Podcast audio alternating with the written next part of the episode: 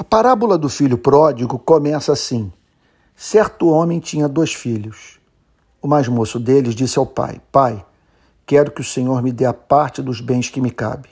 E o pai repartiu os bens entre eles. Os seres humanos têm um pai. Toda a mensagem de Cristo possui como fundamento esse fato. Cristo não tem palavra de esperança a comunicar ao que não crê. É evidente sua intenção de nos socorrer com a sua pregação mas mensagem que precisa ser vista à luz de uma verdade central. Certo homem tinha dois filhos.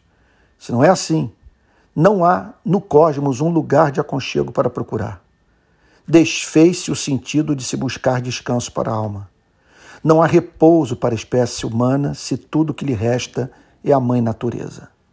A mãe natureza não explica os filhos em busca de felicidade dentro e fora da religião, conforme vemos nessa parábola, nessa história inventada por Cristo. Porque um saiu e o outro ficou em casa. O que buscam? Por que o fazem? Como explicar o fato de que ambos vivem como se a vida tivesse sentido? O que leva um a lamentar pelos seus erros e o outro pelo grande erro do pai, que o irrita com a sua leniência.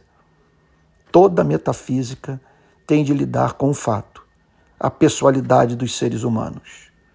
Como poeira estelar serviu ao acaso de matéria-prima para o surgimento no universo de seres que escrevem poemas, choram a morte de seus filhos, condenam a injustiça e vivem como se o cosmos se importasse com o seu destino. Lembro-me de um amigo que havia perdido sua esposa me dizer: Antônio, como o sol ousa nascer após a morte dela? O que o faz ter como justo uma estrela reverenciar o fim da vida de um ser humano? A humanidade do homem precisa ser explicada. Não temos apenas o universo com sua complexidade e beleza. A estonteante unidade na diversidade não resume tudo.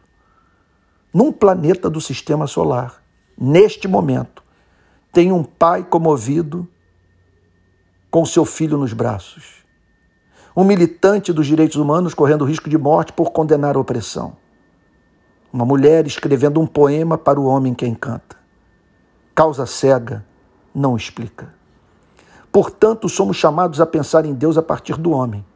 Não estou dizendo que somos levados a pensar em Deus a partir da miséria humana. Estou declarando que somos levados a pensar em Deus a partir da glória humana. Não quero apenas um protetor que me defenda de um mundo que me ameaça.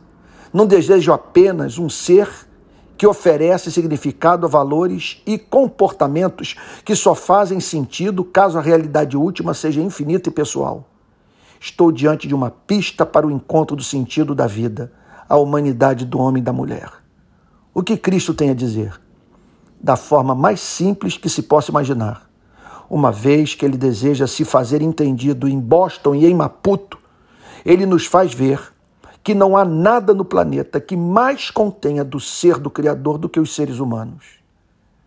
Eu não teria gravado essa mensagem e não teria energia para pregar a mensagem da esperança se não acreditasse nessa frase.